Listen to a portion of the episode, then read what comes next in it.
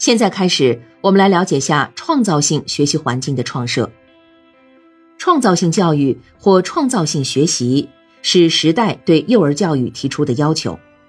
迄今为止，心理学家、教育学家都对创造性活动和创造力做了大量研究，取得了可喜的成果，对推动整个幼儿教育的革新具有重大的理论意义和实践意义。创造性教育和学习受到了人们的普遍重视，特别是在幼教领域，因为创造性人才必须从小培养。但是，以往对创造性学习的研究也明显的带有它方法论上和结构上的局限性，具体表现在两个方面：其一，研究的范围带有它的局限性，即以往的研究往往都是从某一个侧面进行的。或者是从幼儿活动的某一个方面进行的，诸如游戏、绘画、手工制作、音乐活动等具体领域进行；或者是从思维方式角度进行，诸如创造性想象、发散性思维等。无疑，这种研究都是必要的，它对教育的局部改革有着一定的积极意义。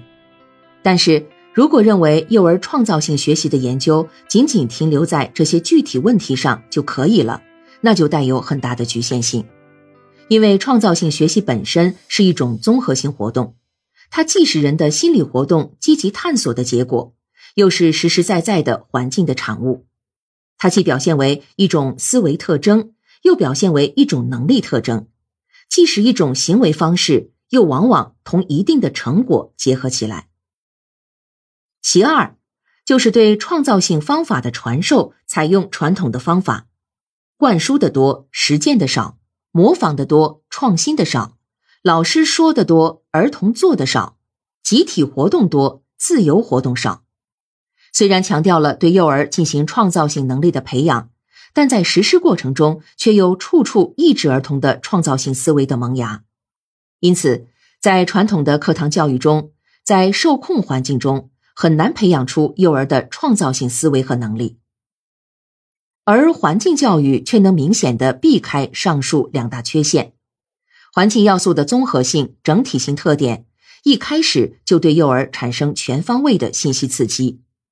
而环境教育作为一种探索性、发现式教育方式，从一开始就在激发幼儿的探索性思维，以及一开始就同幼儿的创造性思维联系起来。幼儿对外部信息的接受。具有和成人完全不同的特点和方法。幼儿不仅知识和经验甚少，而且还没有形成完整的认知结构，没形成自己的认知程序，因而他们对外部信息的接受不仅具有全新的特征，而且往往是三个过程同步进行，即接受信息、积累经验、形成结构。所以，幼儿的思维从一开始就带有创新的特点。而环境教育正是迎合了幼儿这种创新思维的特点，而构成这种思维的原始动力，就是幼儿力图介入环境、力图对环境有所控制的这种意图的尝试。由此可见，幼儿的创造性学习是必须在创造性环境中实现的。